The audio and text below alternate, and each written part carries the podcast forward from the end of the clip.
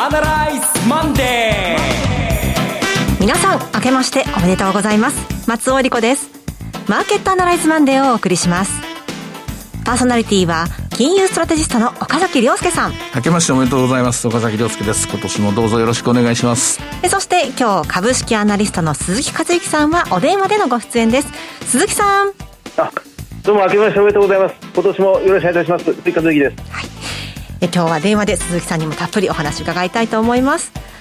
この番組はテレビ放送局の BS1212 で毎週土曜昼の1時から放送中のマーケットアナライズプラスのラジオ版です。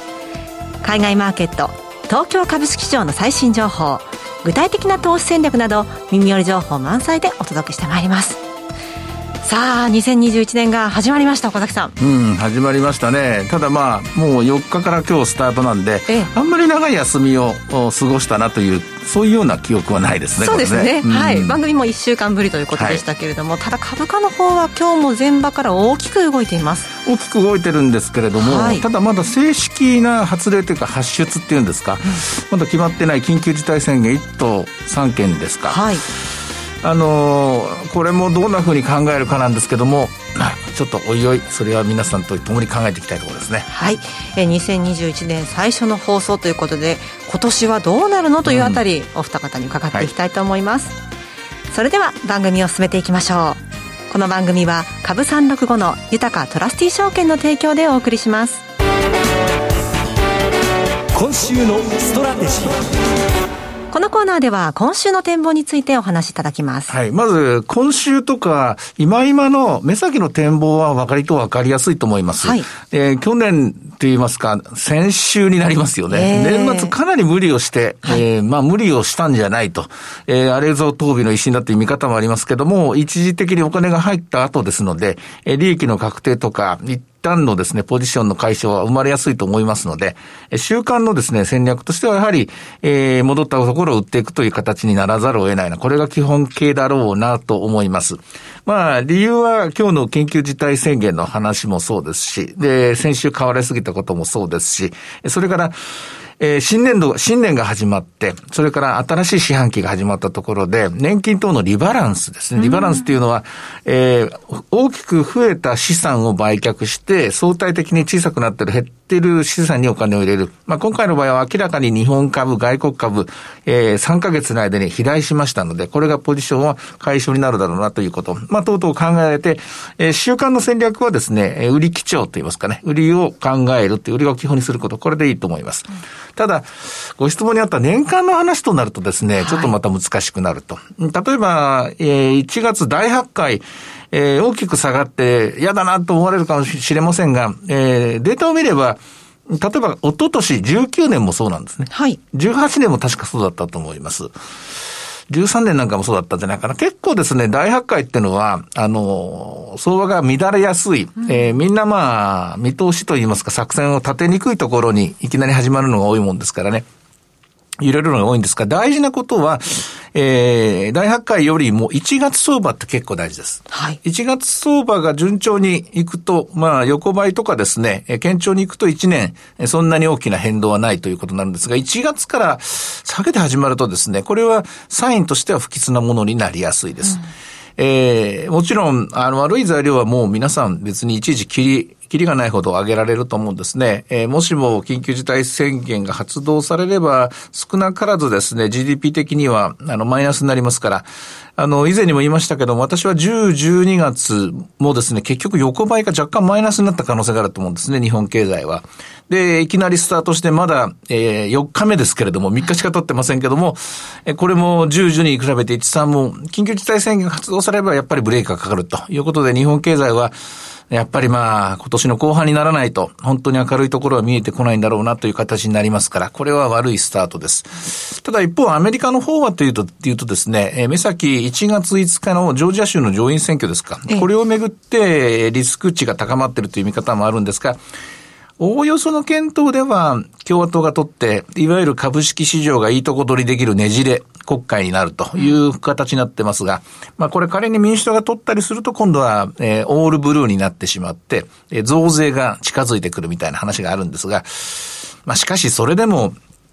まだアメリカも始まったとはいえ、えー、免疫の獲得には相当時間がかかりそうですしね、えー、ワクチンの接種の完了もおそらく4、6までかかるでしょうからね。で、そうすると、そうそう簡単に今の金融緩和がなくなることはない。それから経済対策も必要であれば、どんどんどんどん注入される。となれば、えー、家にいてじっとしてすることもなければですね、余ったお金が株式市場に入ってくるというですね、なんともこれまた、えー、去年、えー、培われたですね、えー、株式市場にとってプラスのストラテジーが続きますから、当面、えー、資格はないだろうという見方になると思います。が、ここからが問題なんですけどね。はいあの、去年のですね、えー、これ調べてみて、まあ、えー、1年が終わって今年最初にやろうと思ってた仕事で調べてみて、へえと思ったんですが、2020年のアメリカっていうのは非常に変わった、まあ当然変わった形なんですけれどもね、えー、成長株がすごく上がったんです。大型も小型も。で、割安株がすごいパフォーマンスが悪かったんです。まあ、下から3分の1ぐらいのパフォーマンスですね。まあ、えー、成長株は上から4分の1ぐらいのパフォーマンスですね。過去、過去34年のデータ取ってるんですけどね。で、それから、と、社債はね、平均よりちょっと悪いぐらい。ハイイールドも下から3分の1ぐらいだったからあんまり良くないんですね。債券パフォーマンスは、えー、FRB が信用保証を加えてですね、サポートしてた割にはパフォーマンスが良くないんですね。で、去年、その大きな資産クラスで圧倒的にもうビリクラスになったのっていうのがアメリカはリートだったんですね。まあ、リートは、まあ、去年の場合は、まあコロナの一番の犠牲者ですよね。うん、ホテルとか、まあそれからオフィスなんかもね、えー、もぬけの殻になったりとか、あとはショッピングモールとか、こういったものが抜けちゃったんで。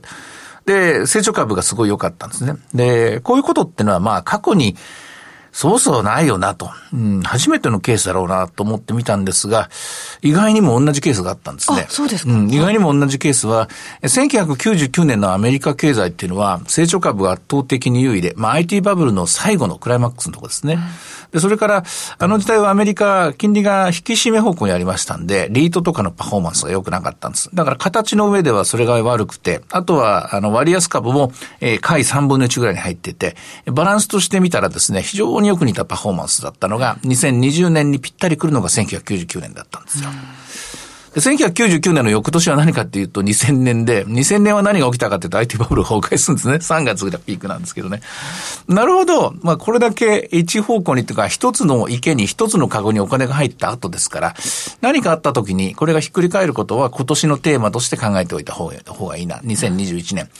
で、これは、どういうことかというと、えっ、ー、と、いいところに目を向けるんじゃなくて、悪いところに目を向けて、リートにお金が入ってくるようになったら、それまで、えー、買いたくもない GAFA を買っていましたっていう人たちが、リートがいいならば、ないこっちの方が利回り確定できるならいいぞということで入ってくるお金が来る。そうすると、えー、成長株が売られてリートが買われるという、まあ、99年から2000年にかけた、えー、リバランスと同じことが起きるとすれば、今年のシナリオ2021年の場合は、結局、まあ、ワクチンの接種が完了して、はい、で、免疫ができて、もう大丈夫だということで、人手が戻ってくるようになると、そうか、えー、コロナをやっつける、コロナを抑制する、抑圧することができたら、今度は人間が抑圧から解放されて、元いた場所に帰っていく。元いた場所に帰っていくと、え去年の2020年のパフォーマンスのリバランスが起きる成長株からバリュー株へ本格的な資金移動が来ると。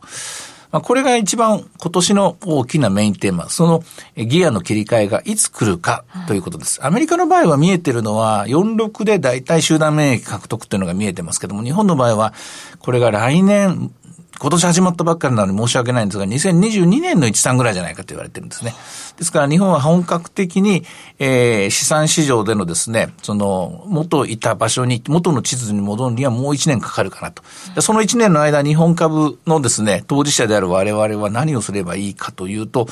結局のところ、日本経済の中で、これ、コロナでもしたたかに生き抜く企業はどこなんだろうというのと、コロナ禍の中で、えー、成長を遂げると言いますか、変身を遂げると言いますかね。はい、ここにやはり焦点は当てていかざるを得ないだろうなと。これ長い戦いになることは見えてますから、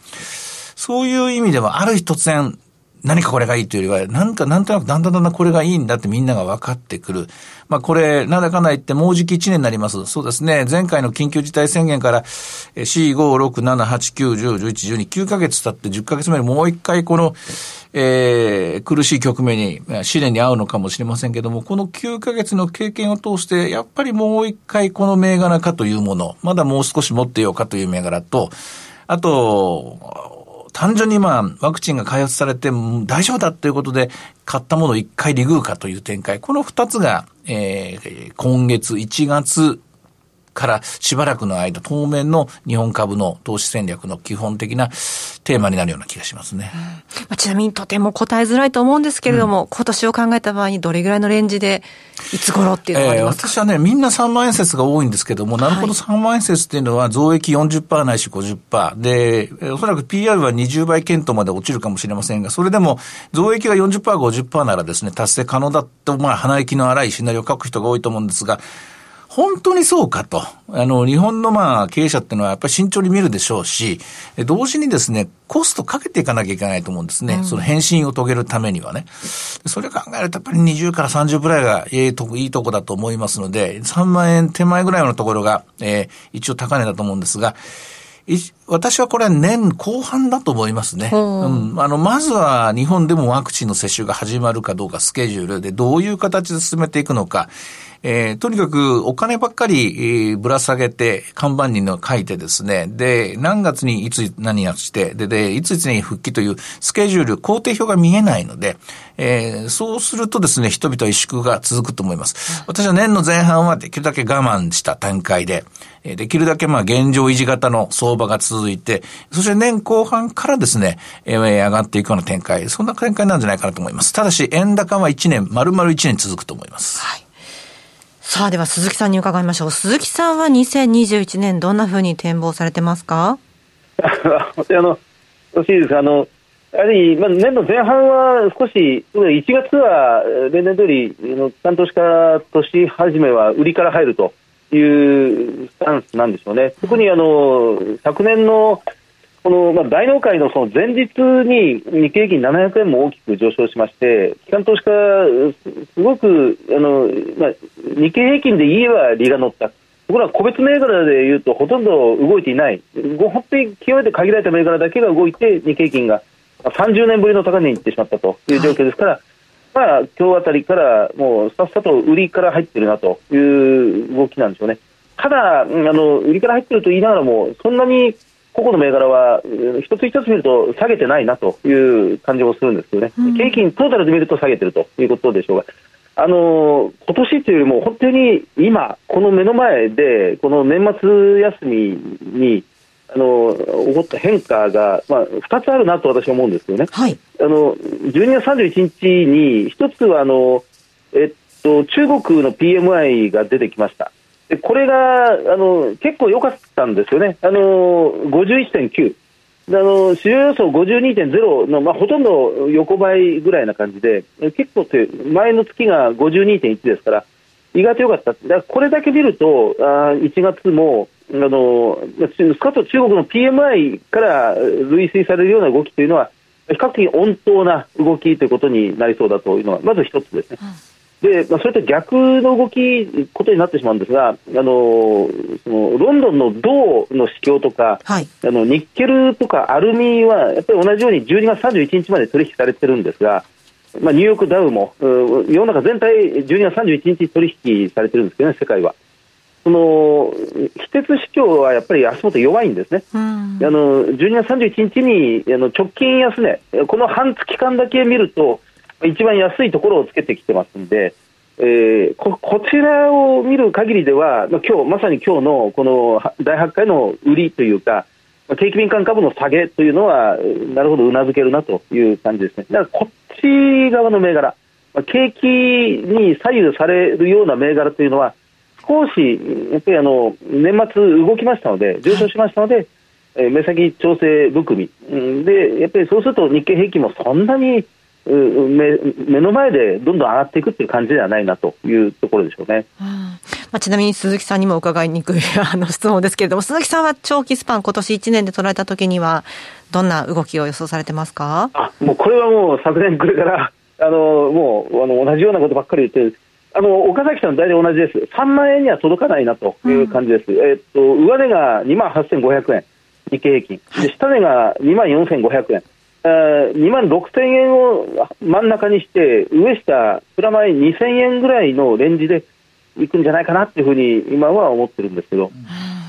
先ほど鈴木さんが銅の価格に、えー、言及されたので、それに付随して言うと、あのー、金融危機の後、2009年から、そうですね、2018年の10月ぐらいまで、曲がりなりにも世界の株式市場は順調に回復していったんですね。日本はというと東日本大震災があったり、えー、円高がに見舞われとか、いろいろまあ、えー、ドッタンバッタンもあったんですが、一応アメリカ経済はまあ順調に回復していった。でもその中で株式市場は何回か試練に受け合ってるんですね。一つはアメリカの債券市場が、国債がですね、えー、格下げを受けてしまって、で、あの、格下げショックっていうのがあって2割ぐらい株が下がったっていうのと、あともう一つは2015年の夏、チャイナショックと言われている人民元の突然の切り下げから、それからおおよそ半年ぐらいの間、世界の資産価格が、資源価格がものすごく下がって、この時は原油だったんですけどね、バーレル100ドル以上だったものが一気に一気に26ドルまで下がっていくんですけどね、この時にアメリカの株式市場は15%の下落、それから日本はというとブレグジットまで引きずって20%以上の下落、30%ぐらいありましたかね。下落があったんですね。で、実はこの資源価格の下落が、実はキーファクターになりそうな気がするんですよ。というのは、まあ、銅の価格を、えー、とりあえず、まあ、例にとると、今、世界中の中央銀行が大規模な金融緩和を行って、景気が壊れないように、もうみんなが死に物狂いでコロナ対策を打ったので、株式市場は大丈夫だったんですよね。うん、株式市場は大丈夫だったんですけども、人々の生活っていうのは全然大丈夫じゃない。制約してますよね。で、この株式市場が大丈夫だから、景気が大丈夫だという単純発想で本当にいいのか。うん、うん。例えば資源価格は、株式市場が大丈夫だから景気は大丈夫だと。景気が大丈夫ならば資源価格上昇するという、まあ、三段論法、二段論法って言いますかね、こういう A は B、B は C で作ってるんですけど、本当にそうなのかっていうのは、これ時が経てばわかることなんですよ。で、コロナが始まってから、これ一応2年目の、あの、コロナ禍になるわけですけどもね、本当に今の形で、現状で、えー、景気は、例えば企業は保たれた、株価は保たれたんですけども、景気は経済は、で、資源価格はっていうことになってくると、これ今年のテーマになってきます。で、ここを見極めるの、まあ、ここを見極めるのに、どうの価格がいいのか、何をカナリアにするのかっていうのは、我々の今年の仕事になると思うんですけども、えー、足元の景気、本当のところどうなのか、うん、うん、確かめておいて、えー、確かめながら進むしかないと思いますね。はい。さあ、では今日の株三六五の動きを見てみましょう。はい、今日は荒っぽいですよ。はい、えー、朝方がやっぱり一番高いところで、高値は22,730円までありました。スタートは22,528円だったんですけどね。で、その後27,000を一瞬割れて26,997円。現状は27,251円で取引されているようです。はい。さて、いろいろ展望していただきました。今週末土曜日には午後1時から放送しますマーケットアナライズプラスもぜひご覧ください。また、Facebook でも随時分析レポートします。以上、今週のストラテジーでした。さてではここでお知らせです。株365の豊トラスティ証券より鈴木一之さんがご出演される動画コンテンツの情報です。豊トラスティ証券では投資家の皆様の一助にと動画コンテンツの充実を図っています。岡崎良介さんやゲストを招いた動画など充実のラインナップをタイムリーにお届けしています。1月は鈴木和之さんが2021年注目テーマと鈴数注目株についてお話しします。さあ鈴木さん、この動画の内容ちょっとギュギュッとお願いします。ああのまさにあのタイトルの通りです、今年、はい、2021年の、まあ、その全体の動きですね、日経平均の見通し、先ほど少し申し上げましたが、その根拠であったり、そしてその中におけるその、まあ、いけそうなああのまあ、リッチなあのポジションを取りに行く銘柄というものを、まあ、いくつか挙げてみたいなというふうに思います。うん、楽しみですね。こちらの鈴木さんの動画コンテンツ、1月公開予定です。ご覧になられたい方は、豊かトラスティ証券のウェブサイトから投資情報の豊かマーケットを開き、ひろこのスペシャリストに聞くの鈴木さんのコンテンツをクリックしてください。またこちらは YouTube からも検索ご覧いただけます。アーカイブも充実しています。岡崎さんのコンテンツなどもご覧の上、アンケートにもぜひお答えいただければと思います。さあ、今すぐ YouTube で豊かトラスティ証券を検索。以上、株365の豊かトラスティ証券から動画コンテンツの情報でした。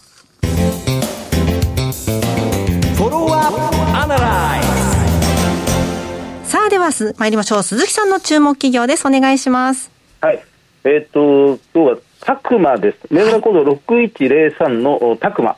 えー、カタカナタクマですね。もうこれはご存知方も多いと思いますが、ゴミ焼却炉、ゴミ焼却システムの会社です。えー、日本一のその納入実績ですね、日本で一番最初にこのゴミ焼却炉を開発した、まあ、まさにパイオニアのような企業でありますが、あの株価が非常にしっかりしております。で、え、まあ、11月になりますが、昨年11月に発表した第2四半期、3月決算の第2四半期も、えー、増収増益をしっかりキープしています。えー、第2四半期で売上20%増収、えー、営業利益が58億円で、えー、5割増益という立派な企業ですね。えっと、PBR1.7 倍、えー、PER18 倍、ROE が9.5%、外国人持ち株比率が24%という、非常に海外勢がこの、まあ、高く評価している銘柄の一つということになります。ポイントは2つありまして、はい、あの一つはそのゴミ焼却施設というものが、まあ、自治体が